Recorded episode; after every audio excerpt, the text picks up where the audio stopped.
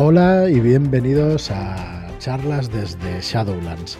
Soy Fran Valverde, me acompaña como siempre Joaquín, muy buenas. Hola, bienvenidos, ¿qué tal? ¿Cómo estáis? Y bueno, echar de menos a Marlock, que, que nos está fallando últimamente muy mal. Como no nos escucha, pues nos podemos meter con él. ya lo dirán. Pero sobre todo, sé muy bienvenido, Emilio, ¿qué tal? ¿Cómo estás? Muy bien, muchas gracias por, por invitarme. Y hombre, soltar a Marlock un poco, eh, que, que seguro lo tenéis ahí atado. Lo tenemos ahí encadenado, atado y, y la verdad es que trabajando. De hecho, eh, esto lo escucháis el jueves. Mañana, en principio, está por aquí, por Barcelona. Eh, así que bueno, las sordas de seguidores de Marlock, si queréis, si queréis llamar, seguro que más de uno quiere, quiere quedar o algo. Pero bueno, con ganas de verlo ya, porque llevamos muchos meses con esto de, de, que las provincias no se podía, no se podía ir de un lado a otro y eso. Y nada, un saludo para él, pero bueno, encantados de tenerte, Emilio. Uh -huh. ¿Cómo, ¿Cómo, va eso? ¿Cómo va tu ritmo rolero? Ahora empezaremos, pues como siempre, preguntándote no. inicios y tal, pero ¿qué tal? Muchas partidas. Pues bien, bien. Ya, ya he roto la barrera y ya empiezo a jugar hasta por las mañanas. Pocas partidas, pero muy interesante, la verdad.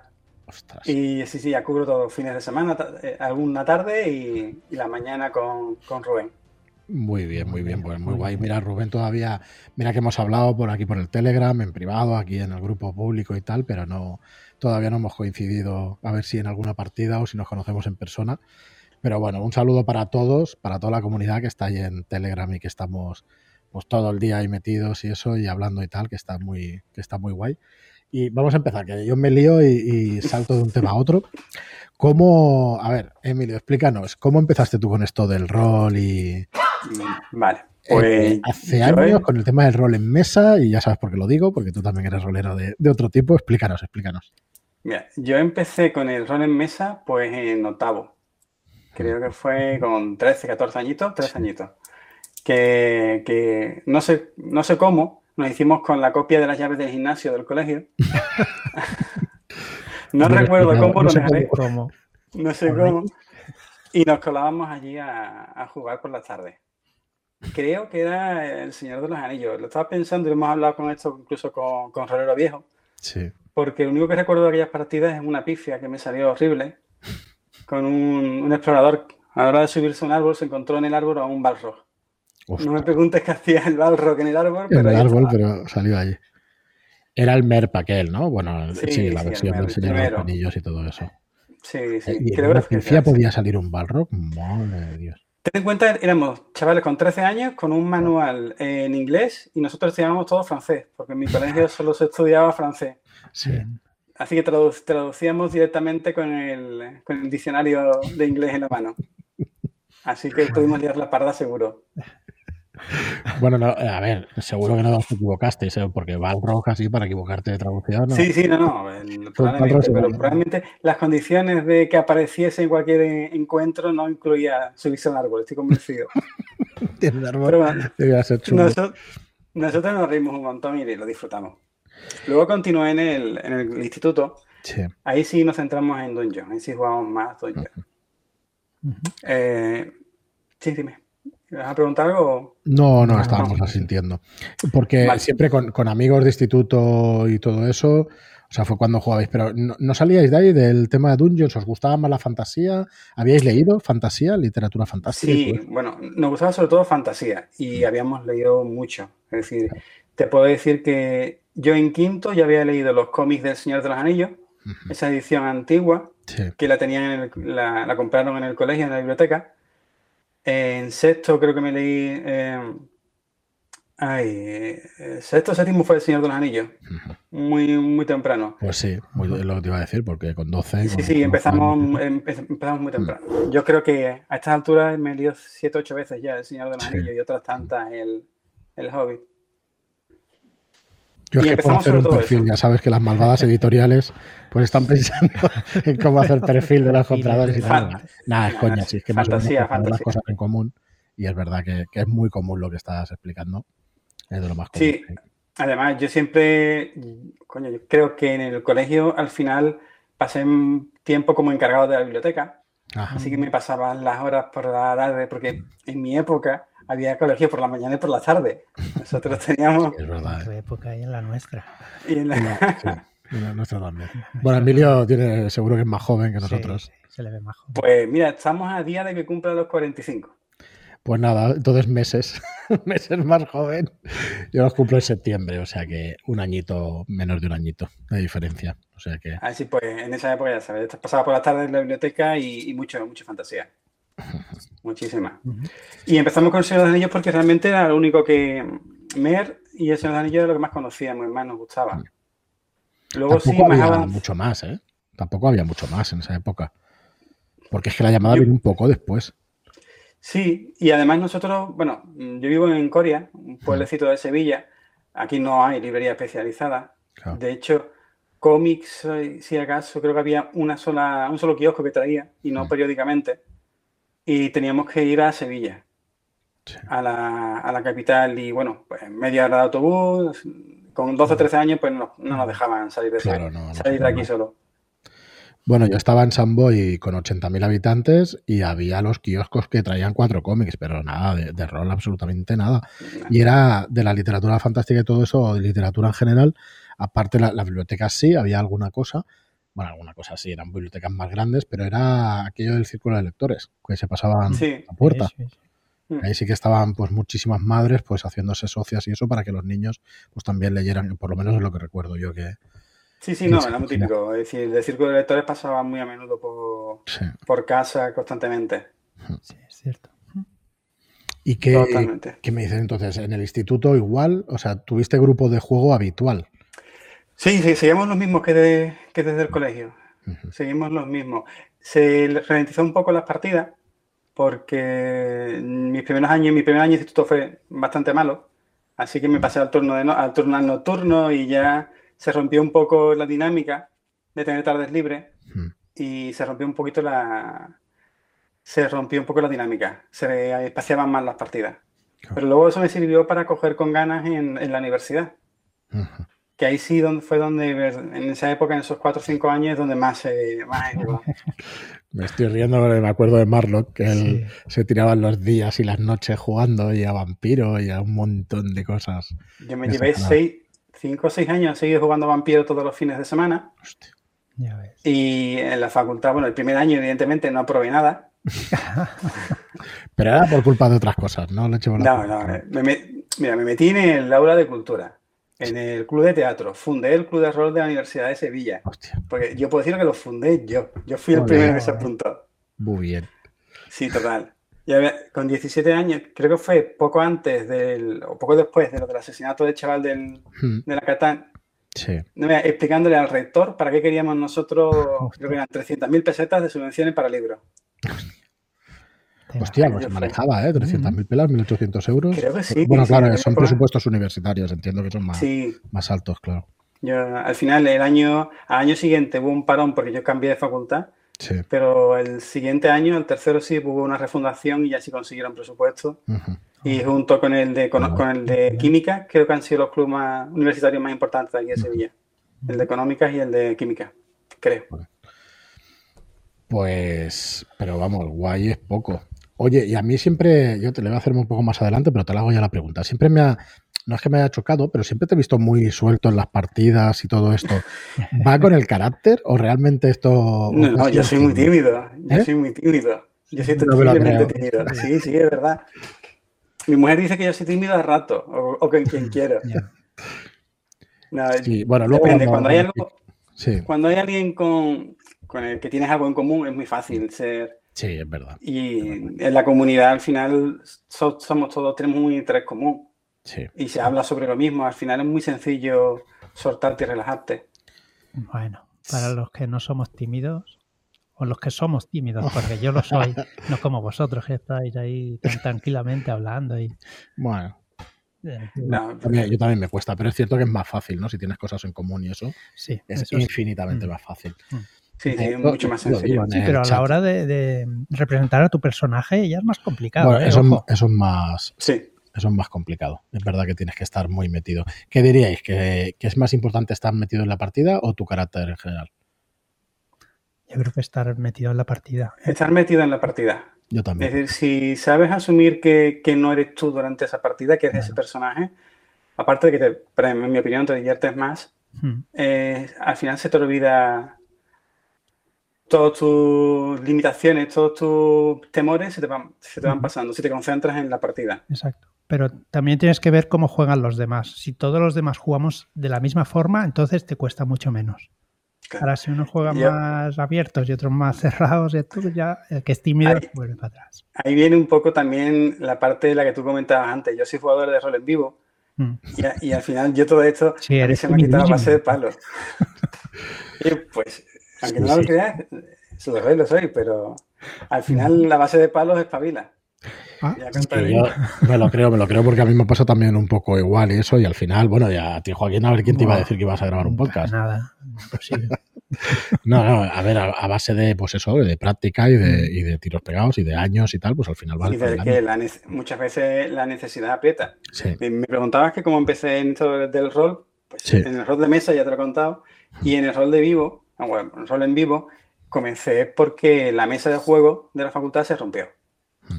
Ya hemos hablado muchas veces en el grupo de los Power Gamers, pues mi mesa estaba compuesta por tres Power Gamers. Y eso era horrible. Eso era muy complicado. Al final estaban, pasábamos más tiempo discutiendo sobre las reglas y combinaciones de dados que sobre en sí la, partida. Eso provocó que se rompiera mm. y fue un periodo de, sequía de un añito. Hasta que tengo un amigo que es actor en, en Ceuta que fue el que nos comentó lo de la, asistencia de las partidas en vivos y que mm, organizaban una en Málaga. Mm. Nos coge bastante cerca, un par de horas en coche, de tres horas en coche. Así que decidimos ir. Y ese fue mi primer rol en vivo, que fue en el 2005, quiero recordar. Ah, bueno, bueno, voy a decir, no hace tanto, sí que hace años, pero vamos, que, también ha sido en, pues eso, cuando ya ha sido más mayor, ¿no? Que no sí, sí, no, no, fui, ya te digo, fue pasado a la facultad, fue con veintitantos años. 2005 con 20 años, sí.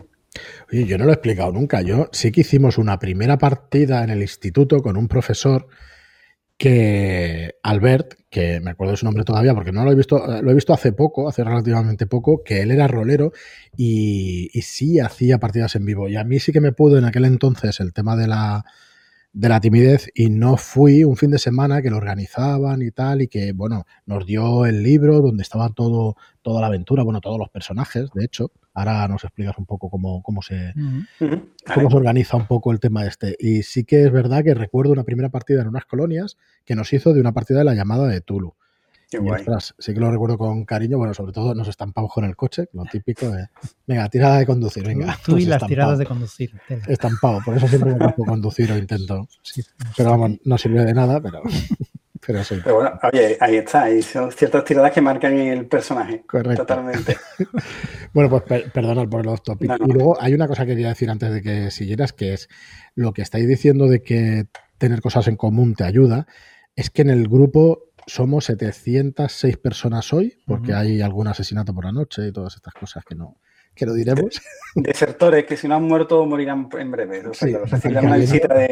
Van cayendo, pero lo que quería decir es que eh, es 100% seguro que hay personas que votan a todo tipo de partidos políticos, que hay personas que tienen todo tipo de intereses, pero que nos tenemos que quedar con lo que de alguna manera te une, ¿no? Porque es que si no, no, no tiene sentido que estemos en un grupo así para querer jugar rol y que cada uno hable pues de, de las cosas que, no, que al final de alguna manera te van a separar, ¿no? Entonces, ostras, quedémonos con eso porque yo creo que es importante que pensemos, a ver, ya sé que tiene un rollo, parece un rollo secta y tal, pero bueno, es que en definitiva, pues eso, tiene que ser un poco así, ¿no? Sí, al final te da, te da eso, conocer a gente. Claro. Eh, ni siquiera de, tus amigos más cercanos vais a coincidir en, en gustos al 100%, pues sería muy aburrido tener amigos clones a ti constantemente. Eh, haciéndolo con respeto, y eso sí es verdad que es algo que que sí se nota mucho en el grupo, que en otros grupos de Telegram pues sí he visto que no... Hmm. Pero aquí el respeto sí ha estado siempre por delante, desde que éramos 40 o 50 hasta ahora que somos 700. Bueno, está Joaquín ahí vigilando y claro, cualquiera... Cualquiera dice algo. Cualquiera sube el tono. No, no, tranquilos, pero, bueno, estamos de coña. Pues nada, oye, explícanos esto del, del juego de rol en vivo Tú, o sea, entras porque te invitan de alguna manera y visitáis allí, vais a Málaga y cómo es la primera experiencia y en qué consistió. La primera experiencia ha sido la peor partida de rol en vivo que he jugado en mi vida. Pero con, diferencia, que fue un fin de semana horrible. Me pasé el fin de semana haciendo guardia delante de una puerta. ¿Por qué? ¿Qué Pero, tocó? No, porque esta organización en concreto cometió los errores que no se, o todos los errores que se pueden cometer en una organización en vivo. Todos, todos los errores. Y eso lo pasamos a hablar ahora, pero eh, en concreto, lo que más destaco de esta partida, aparte de los inmensos errores, es la, gente que conocí, que es lo que me hizo seguir ir al año siguiente a esa partida y empezar a ir a otra. Es decir, el saber que, bueno, esta organización ha sido pésima, pero me encontré con tan buena gente en la partida Hice buenos amigos, conocí un montón de gente que digo, coño, pero tiene que haber algo, seguro que hay mejores organizaciones. Y, así fue. fue mi primera, esta, no voy a decir el nombre por si hay alguien que organizarse que no escuche, pero cometieron todos los errores. Normalmente me has preguntado cómo te dan las fichas, pues cuando, cuando entras, Em, cuando te inscribes, normalmente te, suelen pedir tus preferencias. Si quieres tramas amorosas, si quieres, si quieres tú sugerir alguna trama, si quieres inventarte tu propia historia o si dejas de mano de ellos que lo hagan. En una ficha rellena, pues todo, con toda esa información, se supone que el primer día de partida, normalmente empiezan de, viernes a domingo, la tarde del viernes a domingo, pues la tarde del viernes te dan tu ficha de, de personaje, con sus habilidades, características la información que conoce, suya y de sus miembros del clan y de la ciudad, y sus objetivos personales. Vale. Que ya depende un poco de, del grupo en el que estés. Por ejemplo, yo suelo ir mucho en, en clanes, pues tienes tus objetivos personales, pues yo era, yo he jugado de herrero, pues como herrero tienes que conseguir materiales para forjar una espada legendaria, que necesitas esto, esto, esto. Ahora, como miembro de clan, tu clan tiene que conseguir estos objetivos, que pueden ser contrarios o no a, tu, a tus beneficios o a, tus objetivos.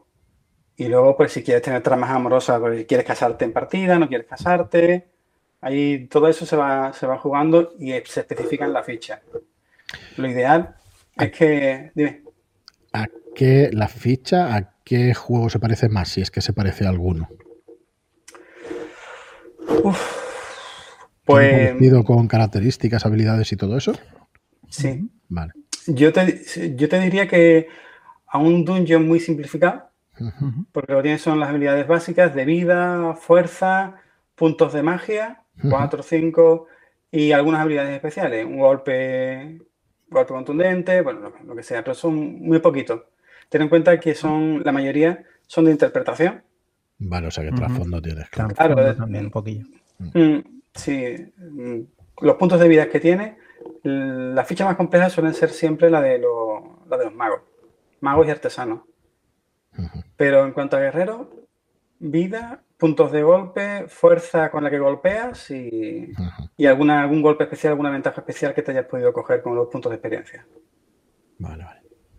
Eh, he tenido curiosidad. Y mira que se habla de, de, juegos de rol en vivo, pero no sé, nunca se explica eso. Bueno, en realidad es sencillo, claro, es una hoja Sí, eh, no, no me da tiempo de, de ninguna para enseñarlas. suelen ser tarjetitas muy pequeñitas con tu nombre, la foto de tu persona. En los últimos vivos sí ya la gente ha estado un poquito más avanzada la tecnología y así ponen incluso antes de partida te dan un book con todas las fotos de todos los personajes, de todos los jugadores y el personaje que representan. Vale, vale. Porque si pasa... Los si los puedes reconocer, digamos. Claro, porque en teoría si por trasfondo tienes que conocer a, al mercader de tal facción y si no sabes quién es, porque lo más común es que no conozcas al jugador, pues te puedes llevar tus dos primeras horas de partida paseando de tú quién eres, tú quién eres. Claro, claro. Así que, que eso sí se ha, mejorado. Pero bueno, lo que decía, no tenían las fichas el viernes por la tarde, la, entregaban, la entregaron el sábado por la mañana. Pero no es que no tuviesen todas las fichas, no tenían las fichas de los jugadores que veníamos de lejos. Los amigos de la organización ya tenían la suya y empezaban, a, y empezaban a jugar y rolear directamente el viernes por la tarde. y luego hay personajes en toda la historia, eh, lo que hablamos muchas veces de dar el foco en las partidas en, en, pues, en un vivo es igual. Es decir, hay personajes que por historia, el alcalde de la ciudad, el noble, el clérigo famoso de la, que tienen que tener ciertas habilidades para, pasar tramas de una, de una, otra, para darle circulación un poco a los objetivos. Pues si tú en este eliges a personajes que porque sean amigos tuyos, eh, crees que lo van a hacer bien y no miras realmente si son capaces de, o si quieren mover tramas, al final te encuentras con nudos de botella, con, cuellos de botella. Porque eh, tienes que tener una habilidad especial o hay un sitio para cada tipo de persona en un, en un vivo. Por lo que estás diciendo parece que sí, ¿no? Que puede haber un sitio para cada... Te puedes hacer el personaje que, quieras con las habilidades con las habilidades, características que quieras. Incluso yo suelo cambiar mucho de, personaje. Hay años que me apetece ir como guerrero, pues habilidades físicas, espada, armadura y, a correr. Y hay años que prefiero ser... ¿Y esto te lo preguntan cuando tú te apuntas? ¿Te preguntan qué quieres ser y qué tipo de, jugador eres? ¿no? Mm, si tienes experiencia, dónde tienes experiencia. Sí, sí, te, preguntan todo para intentar ver un poco qué tipo de tramas darte. ¿Dónde meterte? Mm. Sí, sí. Normalmente, si aprovechas y bajes con un grupo, es mucho más sencillo. Nosotros ahora mismo vamos un, un grupo de aquí de, Sevilla, que somos, bueno, de Sevilla y de, y de otros sitios, eh, que somos unos 30. En la, y claro, normalmente siempre que vamos a la partida, pues buscamos, somos todos una facción y nosotros mismos inventamos trama de facción, trama entre nosotros. Al final es mucho más sencillo porque le das prácticamente el trabajo hecho a, a los másters de, la organización. Y ya nosotros nos montamos un poco la, historia. Bueno, nosotros, los creadores dentro, dentro del grupo siempre hay gente que crea, que tiene más facilidad a la hora de crear. para, montar las tramas y para... no, no, es mi caso. Yo yo voy y juego y ya está, no quiero saber nada de crear tramas. No me lo creo. Sí, sí, en serio, no, no, no soy nada creador. No, porque empiezo a valorar mucho, empiezo a mirar como muy, muy crítico lo que escribo o lo que termina sin gustarme.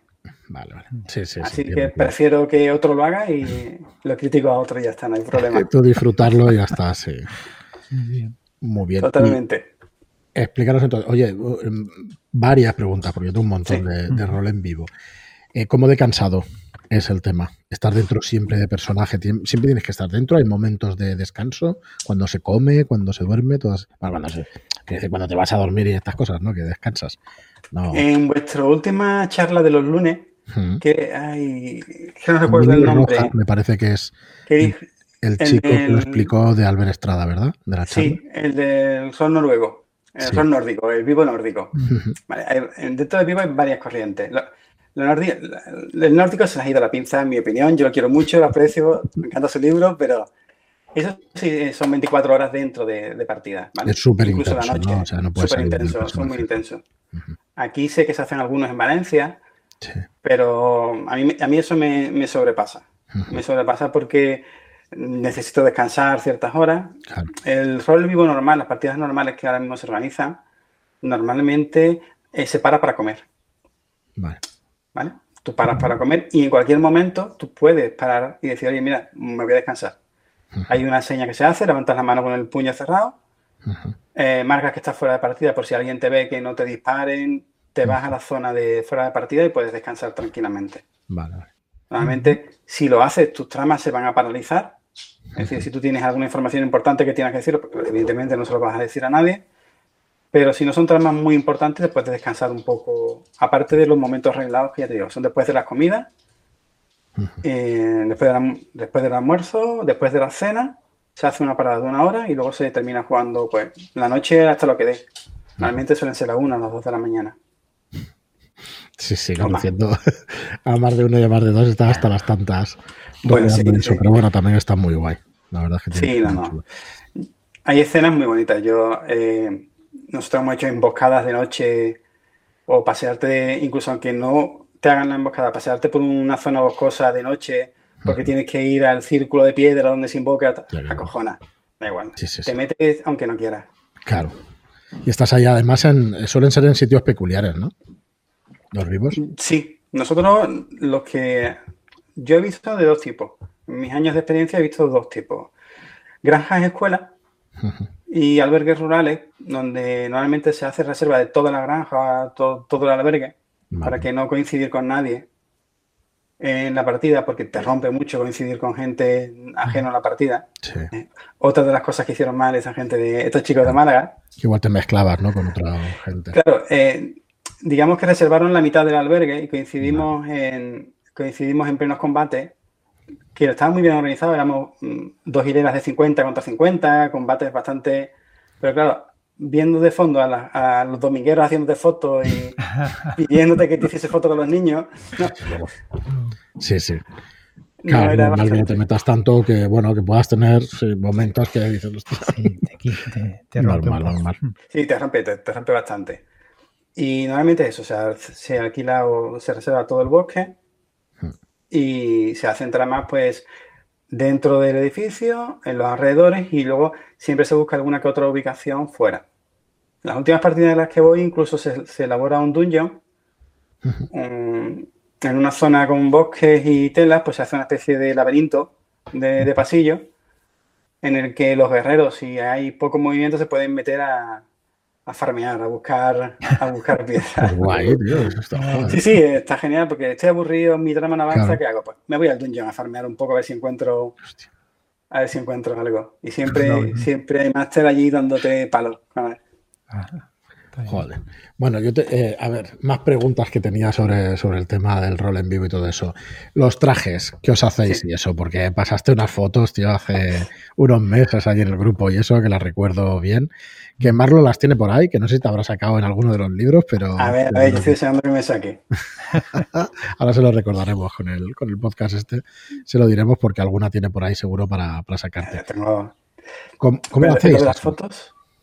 O sea, pues pasas una, época. El otro día vi, creo que pasaron al grupo un, vídeo. Empiezas con la época de, chandalero. Te buscas eh, un chandal, camiseta lo más hippie posible y empiezas así. Sí. Empiezas adaptándote mucho, eh, comprando cosas muy baratas o adaptando, adaptando la ropa que tienes en casa. Mm. Haciéndote armaduras en principio. Bueno, la mía, mi primera armadura fue una cota de malla que hice con, con una verja de separación de plástico duro. vale, vale. Recortándola y pintándola con un spray de aluminio, que de lejos daba muy, muy bien el pego, pero era muy incómoda. Ya ves. Rígida, ¿no? Supongo. Joder, que sí, era rígida. Luego, la siguiente, la siguiente partida, digo, bueno, vamos a completarla un poco más y con cinta americana extra brillante, una que se usa para. Eh, que usan los fontaneros para sellar mm. las hechos de gas pues forré esa, esa, malla y la convertí en una, armadura de placas. Pero claro, como no eran lisas las mallas, tenían sus agujeritos, hacía efecto bola de discoteca por las noches. en cuanto me daba una luz, brillaba a lo lejos. Y hacer un asalto con esa armadura fue algo imposible. Mis compañeros me prestaron capas porque era ya no, nos vean un kilómetro contigo. que no veas. A tomar por culo completamente. ¿Cómo se hace eso? ¿Con tiradas o se rolea? ¿O, físicamente si te ven, te han visto y tal? Si te ven, te han visto. Hostia. por ejemplo, hay un personaje que yo he sido alguna vez, pero lo he siempre he orientado a otra cosa. Yo jamás he sido un ladrón como tal. Porque físicamente consiste en, los vivos en varias, pero normalmente suelen ser en pegarte una pegatina en o bien en, tu bolsa, donde lleven las monedas o donde quieran registrarte. Físicamente pegarte algo. O ponerte una pinza de la ropa, colgarte en algún sitio. Yo soy pésimo en hacer eso, así que nunca me he cogido un personaje así. No merece la pena. Te pillan rápido, claro. Me pillan Lo hice una vez y estaba más tiempo en la cárcel que, en otro sitio. así que. tiene que ser. Sí, sí, no, si te, se te da bien. Hay gente que decía, pero ¿cómo, coño me, ¿cómo me ha puesto esto aquí si estoy solo? Claro, hay gente, muy habilidosa. Realmente, todo ese tipo de habilidades que mm, allí no se hacen tiradas. El, ten en cuenta, el combate es tu habilidad. Has visto a los vídeos que pasan en el grupo gente entrenando, es tu habilidad. Lo único que puede diferenciar es que por ficha yo puedo elegir en vez, en vez de hacer un punto de daño, hacer dos. Con cada golpe. Pero eso te hará cansarte o cosas distintas, ¿no? ¿Qué? Te hará cansarte eso y cosas no, distintas. No, no, en principio, eh, no, no. Si tienes la habilidad de hacer dos daños, es una habilidad, tu, tu golpe dando dos puntos de daño. Eh, tienes que ser bueno y tienes, tienes que dar. Eh, si no das, no das. aquí no hay, no hay éxito seguro, no, no hay nada. Por eso muchas veces tienes que tener un, tienes que adaptarte al personaje a lo que realmente empate a tus características. puedes decir que eres un gran espadachín, pero si no sabes por dónde coger la espada, al final son puntos de experiencia que, pierdes. Que te lo puedes pasar bien igual, pero. O sea que hay incluso puntos de experiencia y eso para ir mejorando el personaje. Sí. Yo lo máximo que he llegado han sido tres años con el mismo personaje. Hostia. Realmente, incluso si cambias de personaje, eh, hay muchas organizaciones que te respetan la experiencia. Ah, vale. Es decir, imagínate que llevas dos años de un, un guerrero, Como conseguido cuatro puntos de experiencia, bueno, me voy a hacer un mago.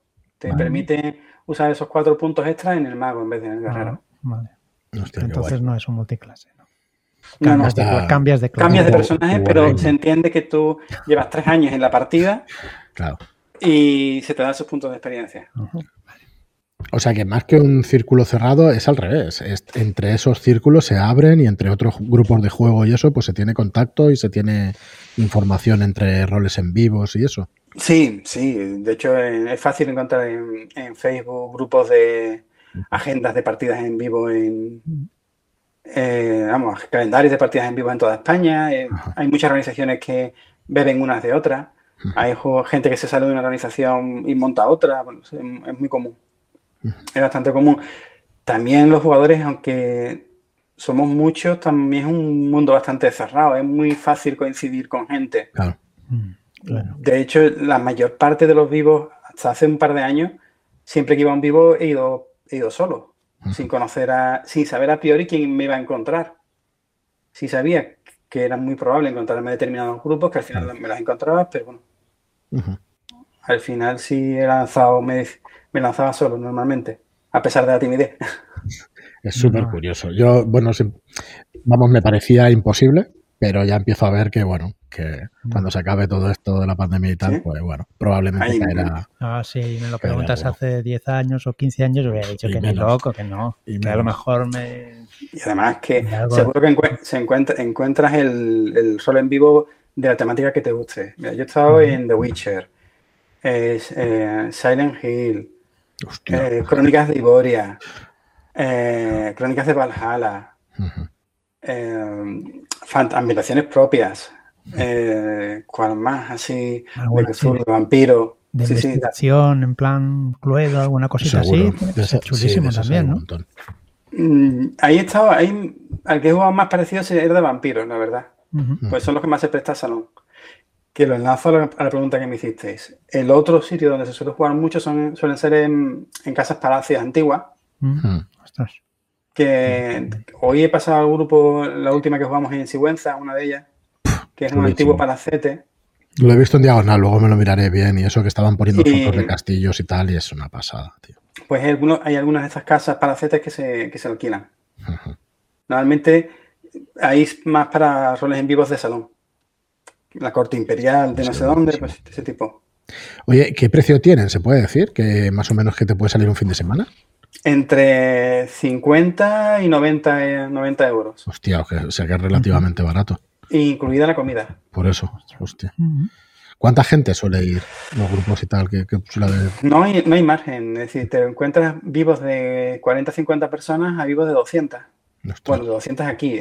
Hay, el Drakenfest en Alemania son 5.000 jugadores, me parece.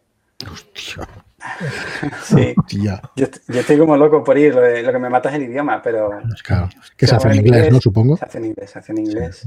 Sí, porque Dani, Daniel, no sé si viste la charla de PBTA, que había, vino Ariana, vino Dani y se conocían del rol en vivo. Mm. Y, y lo, lo comentaba que se conocieron en Polonia y que bueno, que, que sabe por Ah. Europa. Y claro, pues, Al- deducíamos al- que estábamos con otra charla, pero no le preguntamos, pero deducíamos que era claro en, en inglés. el- bueno, fuera es en inglés. También depende, porque, por ejemplo, yo sé que al Drakenfest van unos 300 españoles. Creo que van, Claro. se van como una división de los tercios, Vale, de los tercios de Flandes. Y juegan juntos en un campamento, así que realmente hay veces que estás jugando con, con españoles. Muchas veces no, No tu límite de jugar con otro, con otra gente pues es muy, muy limitado. Por lo que dicen, que ya digo, no lo he estado todavía. Todavía, pero ya Sí, yo tengo que ir, tengo que ir. Oye, ¿qué ha pasado con el confinamiento? Ya lo suponemos, que no se, habrá- que se habrán paralizado todas las partidas, pero ¿se Sí. oye ya cuándo se va a retomar o todavía en pronto? En principio, yo ya tengo, bueno, a mí ya me han comentado, mi grupo lleva una en octubre. Vale. decía, ya empiezan algunas. Ya se empieza a ver un poco la luz. al Ya final se empiezan a ver algunas que, que se mueven, sí. A menos que de momento están activas. túnel. Vale, vale. Creo, vamos, nunca, a mí me, pasó, no, no puedo decir todo el mundo, pero la pandemia me cogió con una pagada y la asociación devol- devolvió el, el dinero. Ajá. Sí, claro, si pasa algo, pero sí. depende, pero normalmente no suele haber nu- este ambiente nunca me he encontrado problemas por ese. No, no, muy guay. Por esa parte. Bueno, bueno Emilio, volvamos al rol en mesa y que tengo alguna preguntilla.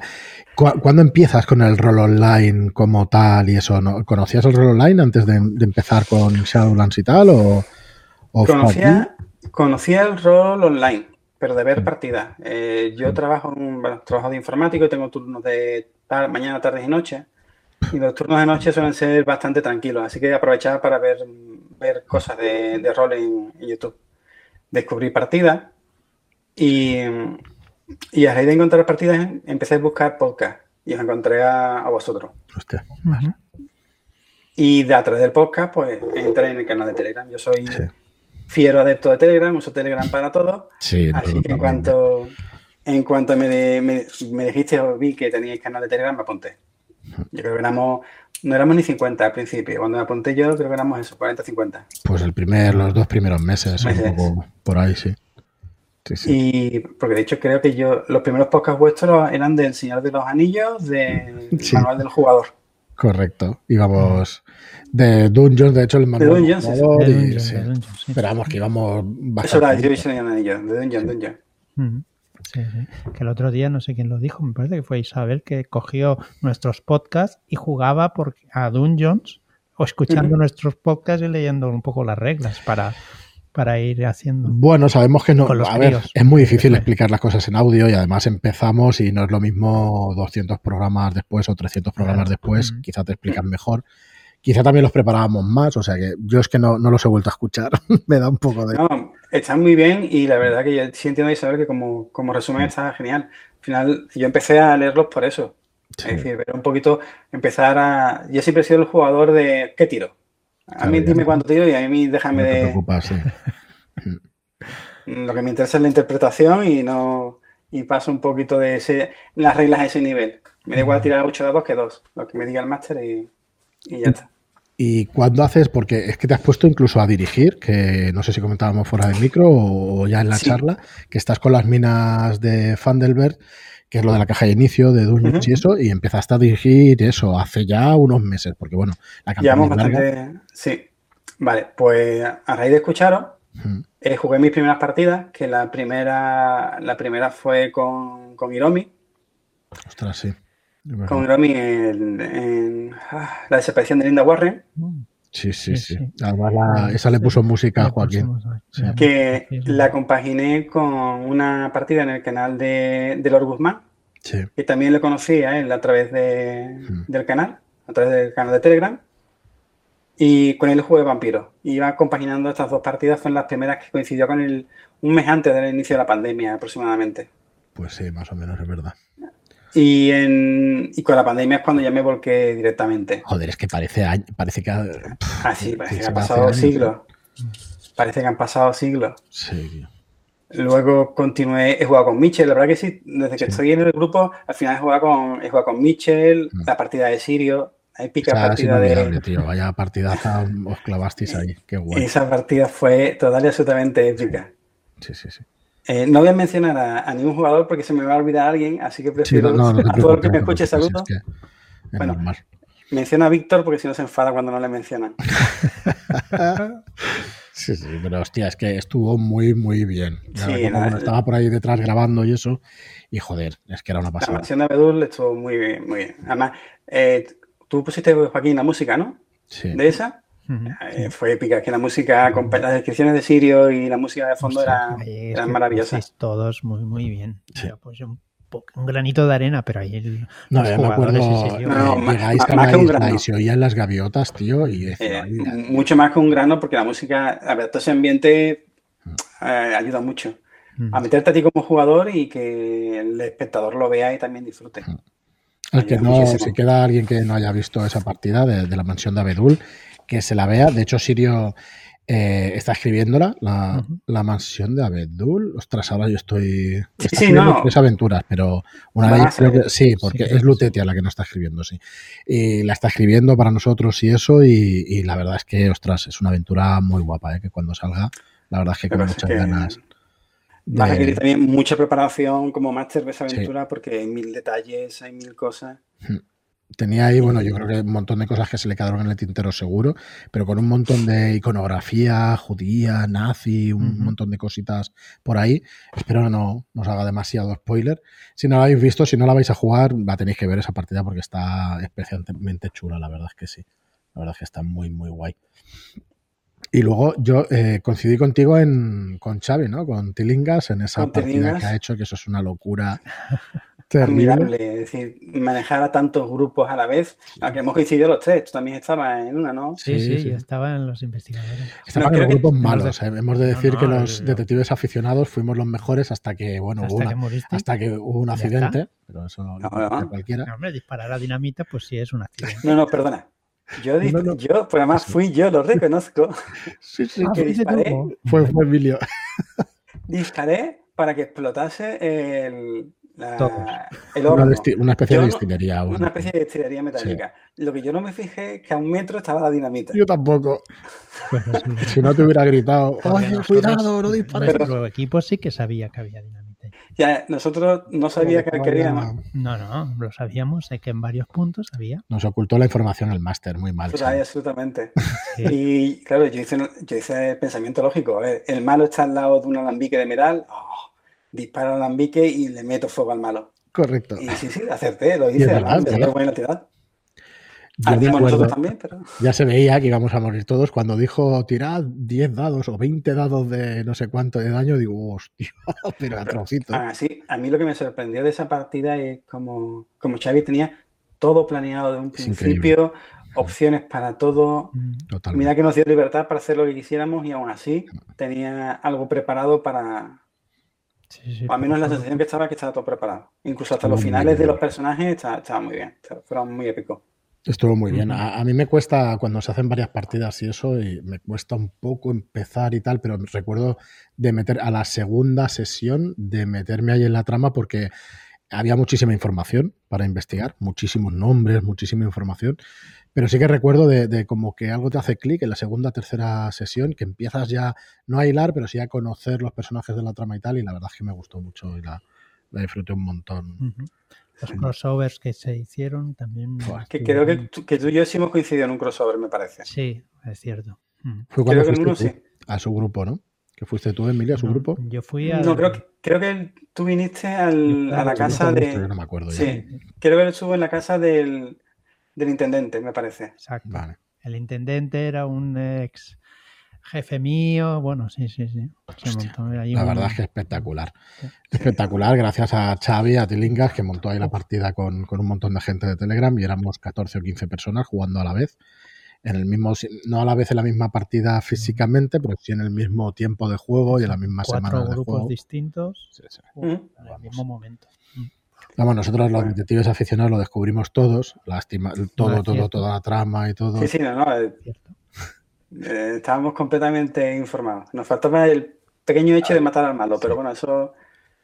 Luego ya lo dejamos a huevo para que lo remataran otros y ya está. Es decir, nuestro sacrificio logró, hiciste que sobrevivieseis al resto, que lo sepáis. Correcto, correcto, correcto. Bueno, yo a mí me encanta verte jugar, Emilio, y, cómo interpretas y cómo sacas, cómo te metes y, llegas a deducir y hablas con los personajes no jugadores y eso. La verdad es que me gusta muchísimo. Yo sí que de decirlo que. Yo te lo agradezco, pero al final escoges pistas de donde haya y al final los PNJ.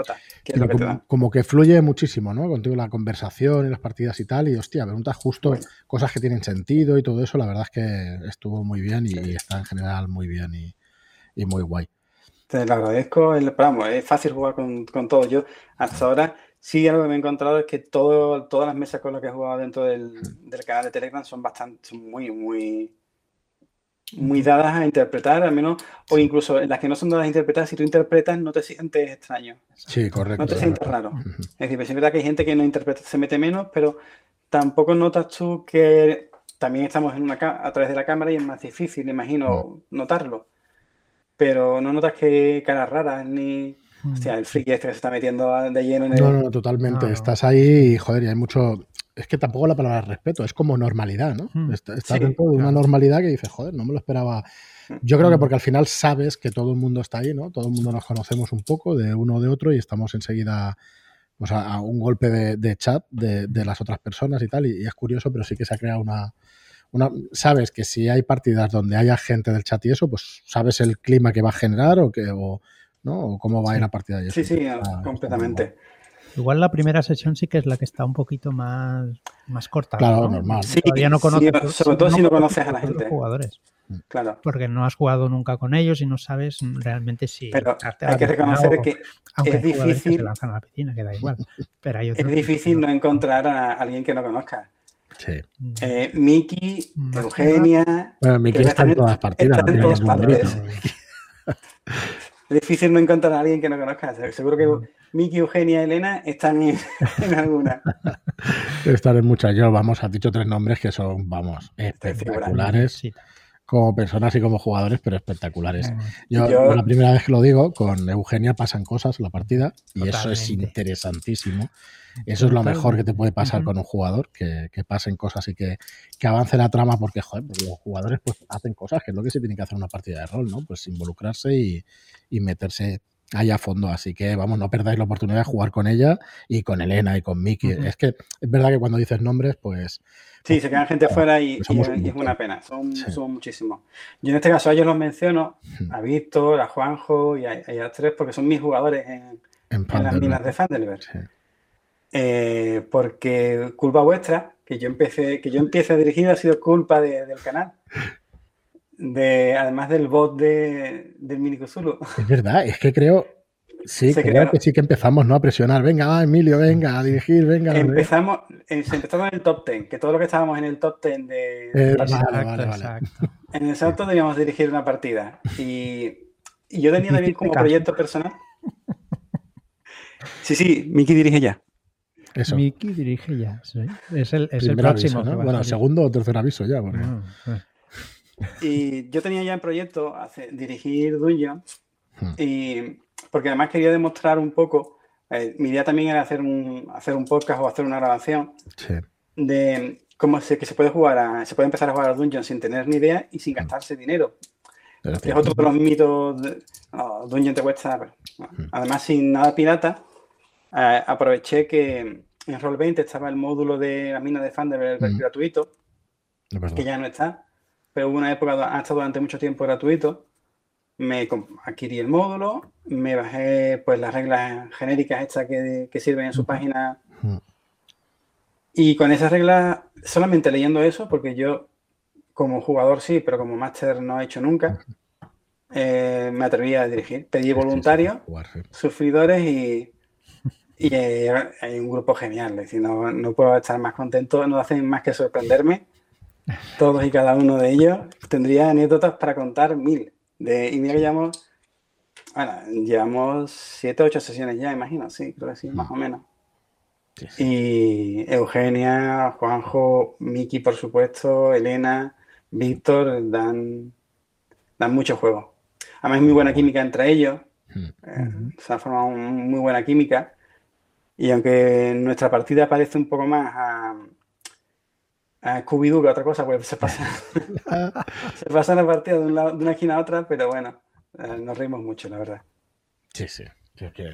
bueno, voy a decir, no sé si lo puedo decir, si no ya, ya lo dirás, Emilio, que bueno, que no es que tú seas antipapel, pero realmente sí que pocas cosas en físico compras y tal, y que, se puede jugar sin comprar cosas en físico y se puede hacer de todo. ¿Veis, ¿veis esto? Sí. Estas dos estanterías Calax de, eso es lo que tienes. Eso es lo que tengo, es el espacio que tengo. Si entra algo, tiene que salir. Tiene que salir algo. Es normal.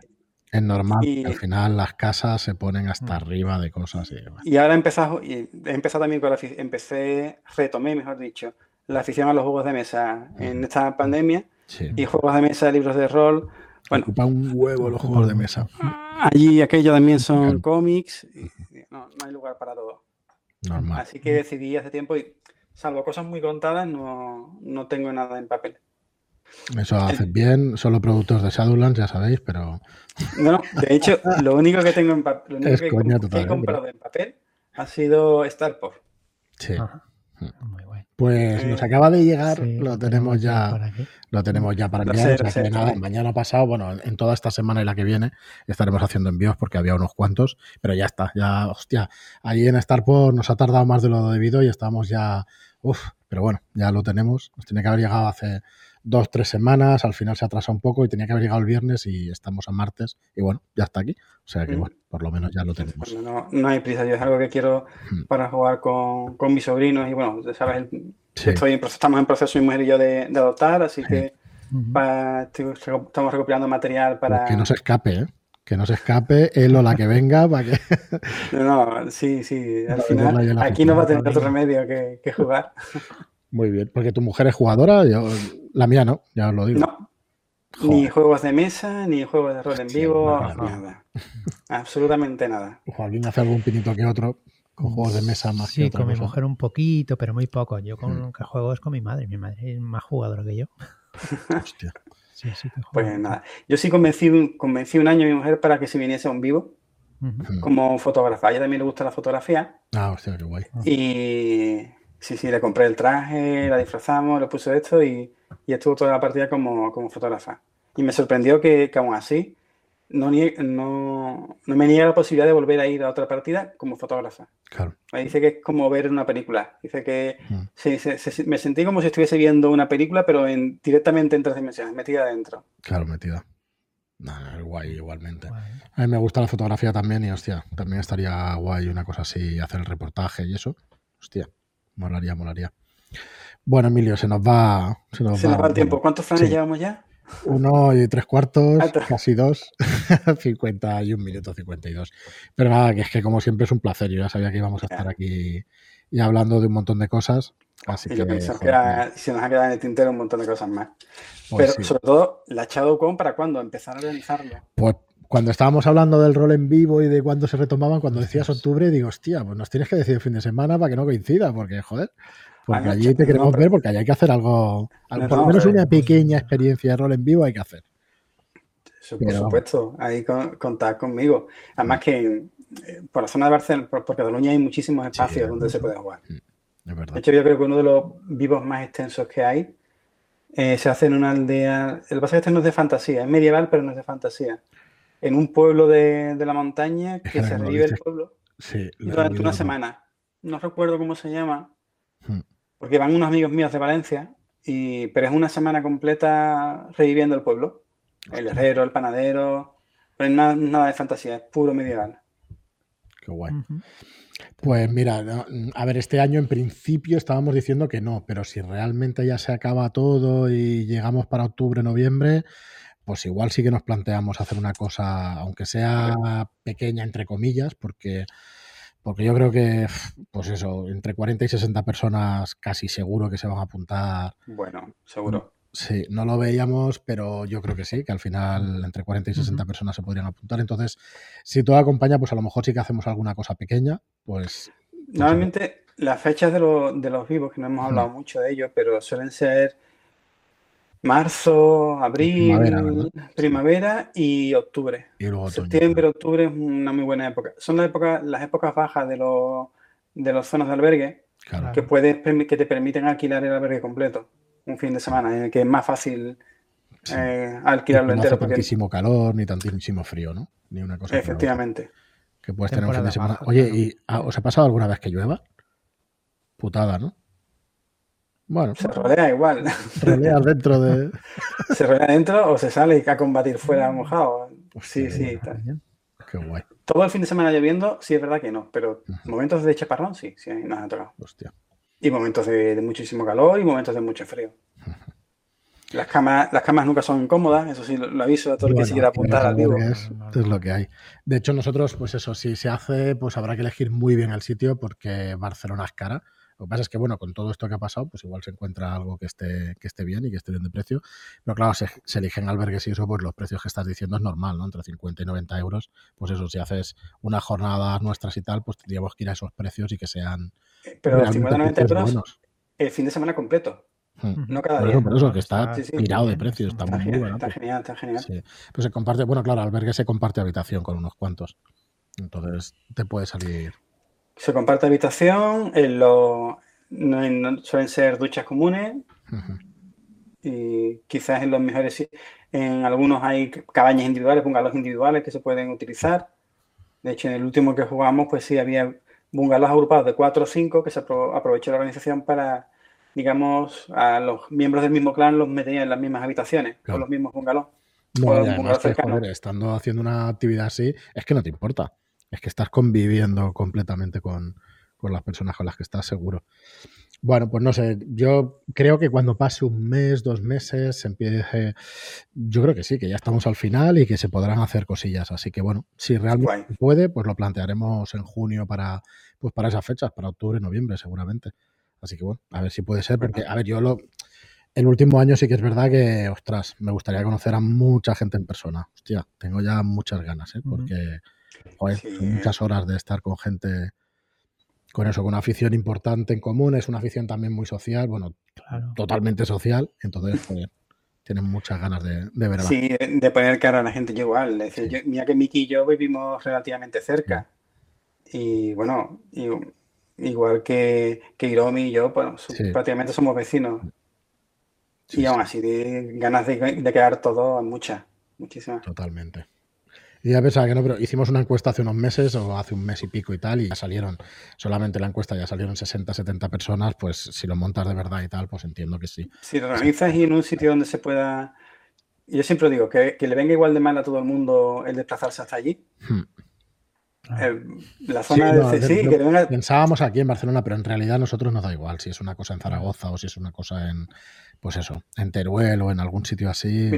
en, Guadalajara creo que hay, varias zonas muy, muy interesantes y a la gente que viene, a vosotros los coge relativamente cerca, a la gente que viene de Valencia también le coge bastante cerca.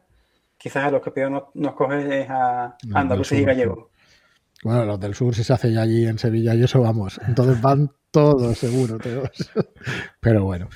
Bueno, no sé, poco a poco y yo creo que sí, que si vemos que en un mesecito esto mejora, yo creo que sí que nos anima. Bueno, mola. Así que.